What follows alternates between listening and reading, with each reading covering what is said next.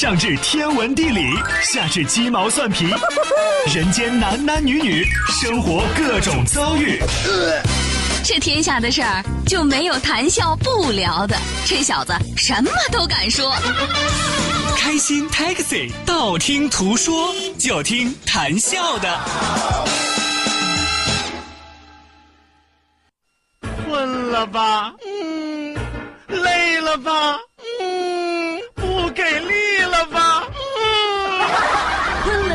给力了，就听谈笑呀，听开心 Taxi，道听途说。生活难免苦辣咸，谈笑陪你说甘甜。开心 Taxi，道听途说。FM 九十二点六，谈笑为你而说。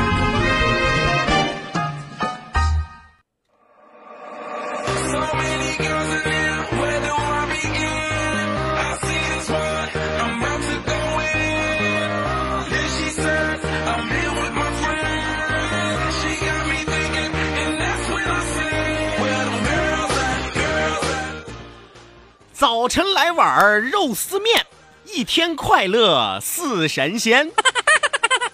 中午荤素一个汤，让你浑身有力量。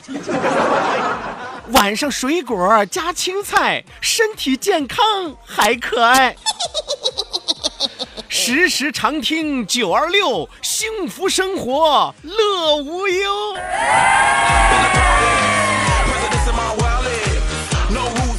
怎么样？转眼这档节目变身美食节目是吧？昨天还是蒙古大夫啊，要不然说主持人的肚是杂货铺啊，想买什么我们这儿就卖什么，你知道吗？哎，就怕你不买，就怕你不听，只要你听，只要你来，哎，保证让你乐。上来之后和大家说的是每天的这个饮食结构、饮食搭配对于这个人一整天的影响，是吧？有朋友说为什么早晨吃碗肉丝面一天快乐似神仙？我和大家这么说吧，早晨要吃的好，哎，什么意思呢？就早晨要吃点自己喜欢吃的、自己爱吃的，是吧？没办法，这诗是我做的，我爱吃肉丝面，是吧？所以说早晨吃碗肉丝面一天快乐似神仙，是吧？有早晨愿意吃红烧肉的，是吧？哎，早晨吃碗红烧肉啊，浑身上下全是油，是吧？这也不一定啊，你早晨爱吃什么你就吃点什么，保证自己一天开始心情就非常的愉悦。中午荤素一个汤啊，我是指一个人吃饭的时候，一个荤菜一个素菜来，再加上一个汤，哎，浑身上下有力量，这叫中午要吃饱。是吧？中午要吃的饱一点，中午要吃的稍微的好一点，是吧？保证自己一天的营养能够跟得上。哎，晚上水果加青菜啊，不是说这个水果和青菜你要照饱来啊，就适当的来一点哈。你可以晚上吃点水果呀，或者说晚上吃点青菜呀，啊，当然不要吃高糖度的啊。有朋友说，哎呦，我晚上爱吃榴莲，给我来六斤榴莲，是吧？啊，我晚上爱吃这个大鸭梨啊，给我来六个梨，是吧？那早晚得糖尿病，我跟你说。是吧？晚上水果加青菜，身体健康还可爱。晚上身体的五脏六腑进入到休息的过程，要给他们一个调整期，你不能给他们增添过多的这个负荷，是吧？晚上有的朋友说：“哎呦，我愿意吃的好一点，我愿意吃的饱一点啊。”那你等着看啊，三年五年的功夫，嗯，啊，有朋友说三年五年怎么样？谁吃谁知道啊。时时常听九二六，有朋友说不是说吃饭的事儿吗？是啊，饮食的事儿说完了，精神食粮你能缺得了吗？时时常听九二六，幸福生活乐无忧，这话就是我说的，我负责。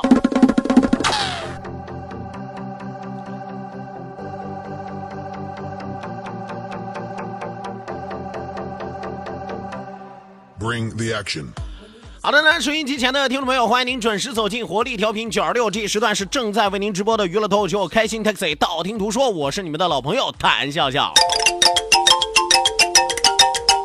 希望有更多的小伙伴抓紧时间行动起来，发送微信来参与到我们的节目互动当中来。也希望每一位小伙伴能够通过我们的节目，真正的体会到什么叫做欢乐，什么叫做无忧，什么叫做无忧又无虑，快乐似神仙。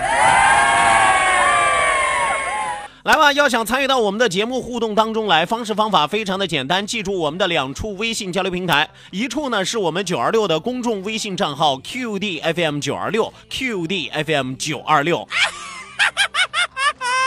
那另外一处是谈笑个人的公众微信账号，谈笑两个字一定要写成拼音的格式，谈谈戏要笑，后面加上四个阿拉伯数字一九八四，最后还有两个英文字母，一个 Z 一个勾，一个 Z 一个勾啊。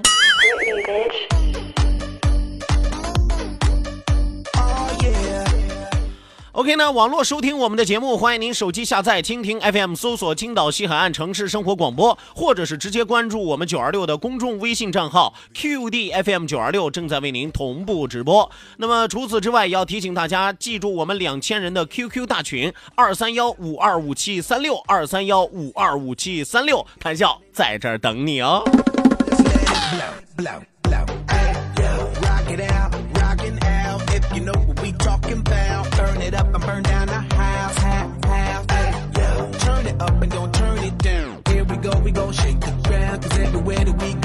Bring the action. When you have this in the club, you're gonna turn the shit up. You're gonna turn the shit up. You're gonna turn the shit up. When we up in the club, all eyes on us. All eyes on us. All eyes on us. You see them girls in the club, they looking at us. They looking at us. They looking at us. Everybody in the club, all eyes on us. 呃，昨天给大家讲了啊，关于这个全国各个省份美女排行榜是吧？啊，结果一时激起千层浪啊，好多的朋友都很浪是吧？啊，有很多的朋友纷纷打抱不平啊，说我们家乡的姑娘才是最漂亮的，是吧？谭笑，你说的不客观，哎，你说的这个这个不具体啊，你说的不科学啊。谭笑想说，到底谁不客观，谁不科学，谁自己心里有数，是吧？啊，我只是个客观，真的，店家千万不要生气啊！啊，昨天和大家讲述了几个省份的美女排行，是吧？咱昨天讲的这个，呃，美女最多的第一个省份是哪儿呢？四川啊。第二是哪儿呢？广东。第三是哪儿呢？湖北。第四是哪儿？辽宁，是吧？第五是哪儿？湖南的妹子啊。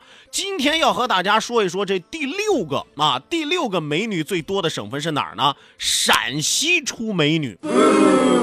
朋友说不能吧？这陕西我知道，陕西你说这个有醋啊，有什么的，哪来的美女啊？是不是？我告诉你，陕西的姑娘长得都特别特别的有意思啊，长得特别特别的有特色。陕西的姑娘你也得看眼睛，是吧？眼睛是女人最闪亮的一面窗户啊和镜子。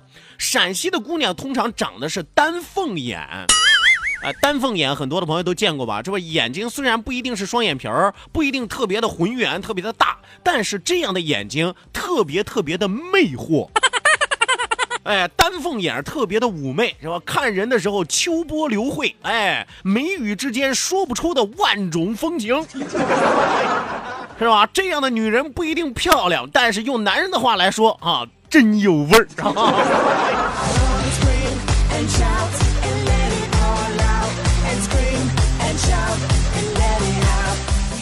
是吧？你仔细看一看啊，陕西的姑娘真的是符合这样特点的非常非常的多啊。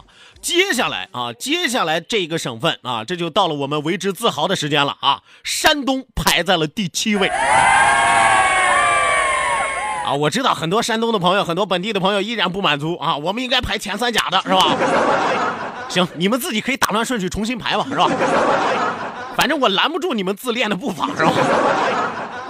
呃，在这份榜单当中，山东的美女排在了第七位。山东的美女有三大特点，用六个字儿就可以概括啊，三个词儿，六个字儿，三大特点啊。有朋友说哪三大特点？山东的妹子腰细啊，当然我指的是妹子啊。有朋友说为什么要强调妹子？废话，老婆一般腰都不细啊。啊，我也不是说所有的老婆都不细啊。这妹子啊，山东的妹子腰细腿长啊，胸大，丝毫没有猥亵的成分啊，丝毫丝毫没有低级趣味的意思，是吧？咱就是客观的评价一下这个外形的形体啊，非常非常的有特色，是吧？昨天不是也有很多的朋友跟我这个数了数吗？是吧？你看看人家巩俐，是吧？腰细不细，腿长不长，是吧？大不大？在看人范冰冰，是吧？但我为什么说这个一般是指妹子啊？腰细腿长是吧？胸大是吧？你看有的时候啊，这个人上了年纪之后啊，或者说发福了之后啊，有一段时间范冰冰特别胖的时候，这个腿长你能看得出来，胸大你能看得出来啊，腰细真看不出来。啊，所以任何人这个优良的这个先天条件保持好的一个关键因素啊，就在于自己能够爱惜自己啊。Turn me on into the future Cybertron. Harder, faster, better, stronger. Sexy ladies, extra longer. Cause we got to beat that bounce. We got to beat that pound. We got to beat that 808, that boom boom in your town. People in the place. If you wanna get down, put your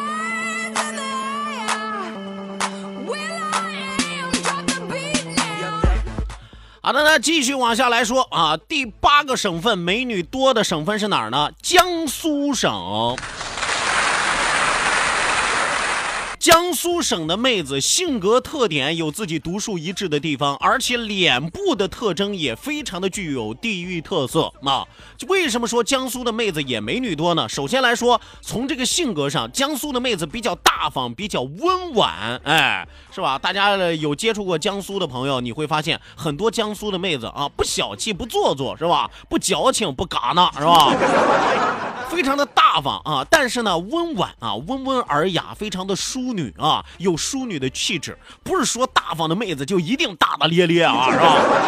是吧？成天跟你这个那个胡吃海喝，还能在桌上跟你划拳，是吧？跟你抡膀子，是吧？那不叫大方啊，那就是女汉子。我跟你说。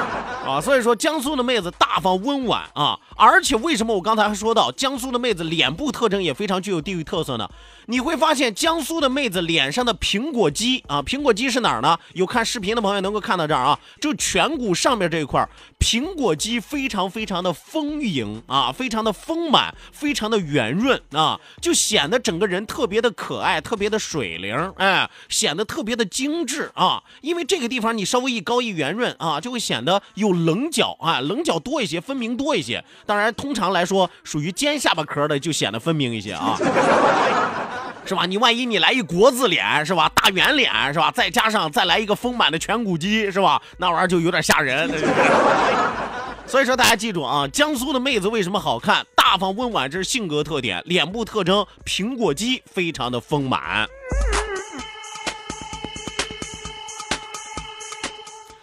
继续来看啊，继续来看，排在第九位的是广西的妹子啊。广西的妹子我没有太具体的办法去给你们形容，因为我身边广西的妹子也不是很多。不过你会发现广西的妹子有点这个呃异域的特色啊。什么异域的特色呢？广西的妹子其实长得和越南人稍微有点像。哎，稍微有点像啊，所以说它有一点不一样的感觉，不一样的风情啊，不一样的味道啊。如果说有认识广西妹子的，你可以仔细看一看啊，真的是和越南人稍微有点像啊。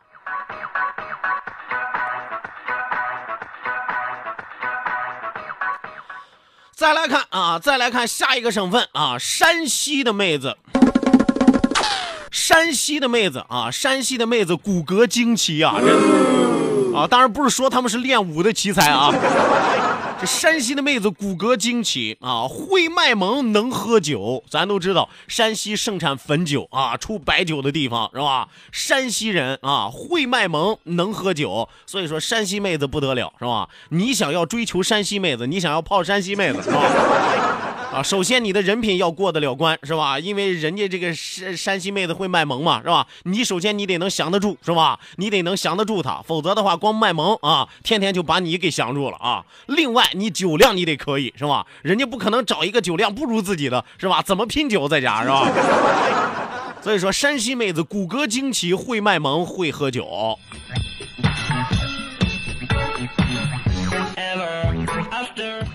是吧？今天又和大家说了这个五六个省份的妹子，各有各的特色，各有各的千秋啊。其实可能美女在每个人心中的评判标准都不一样，我只是给大家提供一个参考意见，或同意或不同意都没有关系，只是要告诉那些单身的朋友，如果要找对象，如果要找好妹子啊，可以根据这份排行榜、去走一走、逛一逛啊。有朋友说，那还有没有了呀？当然还有了呀，是吧？祖国江山那么的富饶，美女也特别特别的多还有哪些地方？哈哈，咱们明天接着说。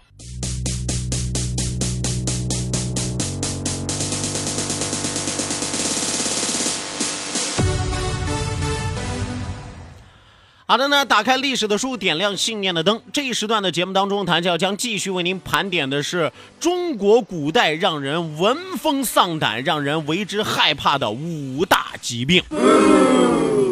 我们说，当一个人得了病，怎么才能让人害怕？要不然就是致残，要不然就是致死，是吧？致残能够让你痛苦一生，致死呢，能够让你早早结束一生，是吧？所以说，咱和大家讲的这五大疾病啊，在古代那绝对都是足以要人命的，是吧？这五大疾病，咱就和大家说到了，是吧？哪五大疾病呢？伤寒、胀气、传湿、痢风，还有褥疮啊，这五大传染病。今天要和大家说的呢，这名字就有点瘆人，传尸。哎，传尸俩字儿怎么写呢？传染的传，尸体的尸，从字面你就能听得出来，谁传染了这个病，谁就得变成一具尸体。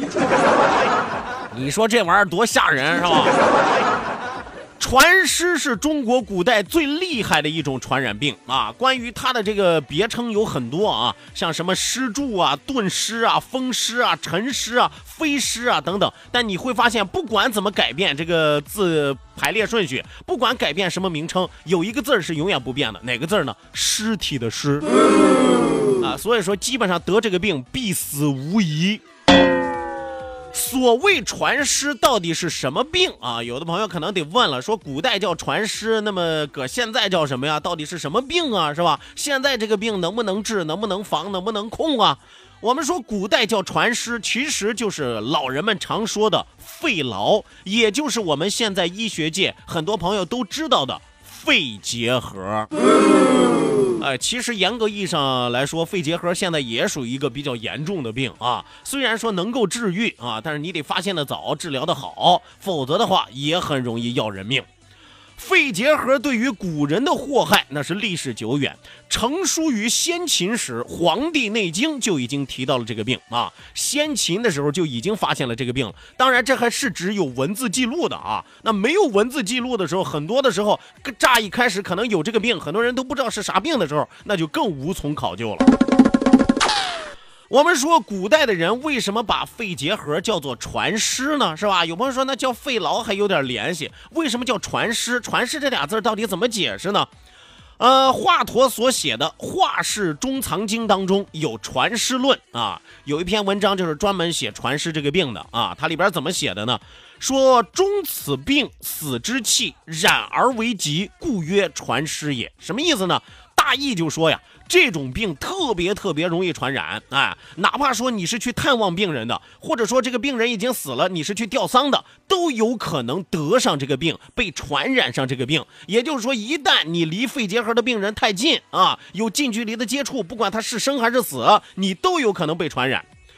而而近代的葛洪写过《肘后备急方》啊，也有专门的治足中五十方啊，称此传染病无处不恶，累年积月，渐就顿治，以至于死。死后复传旁人，乃至灭门也。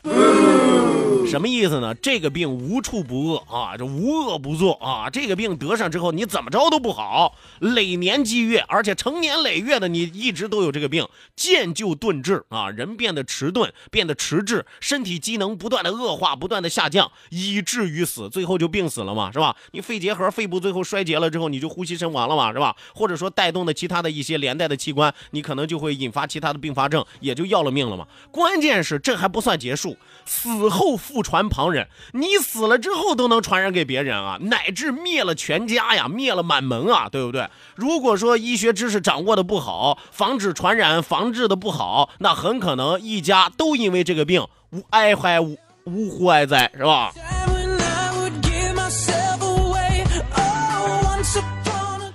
呃，隋代著名的医学家朝元方啊，则为肺结核起了一个新的病名。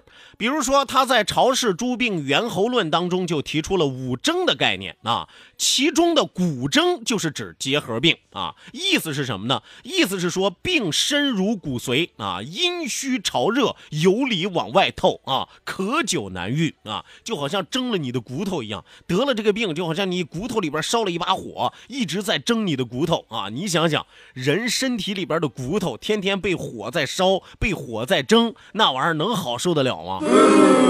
可久难愈啊。呃，但是古代人认为结核病的元凶是一种虫啊，比如说宋代的陈寅写过《三阴集一病症方论》啊，《劳记序论》当中就写到，说此虫噬其心肺啊，就说你体内得了这个虫，它开始吃你的心，吃你的肺啊，这玩意儿写的真吓人是吧？这《西游记》看多了这是啊。那么其实古代人说的这个虫呢，又称劳虫或者说宅虫啊，其实就是现代医学所说的结核杆菌啊。当然，古代人不知道这个细菌这个概念啊，也不知道说这个传染病这个概念啊，他只知道啊，就好像体内有个虫子一样，不停的在吃你的心，吃你的肺啊，那就是孙悟空变了。我跟你说。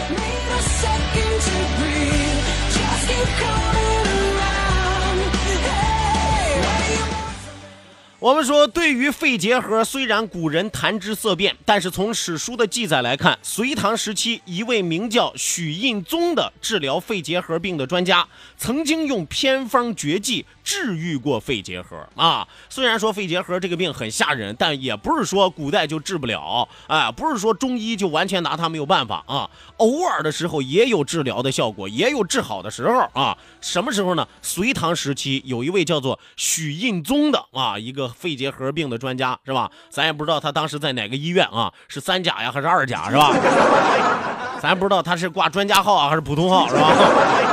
反正他曾经用偏方绝技治愈过肺结核。《新唐书·方剂传》当中就记载说，当时关中多古筝疾啊，古筝咱刚才说过，古筝就是指肺结核嘛，是吧？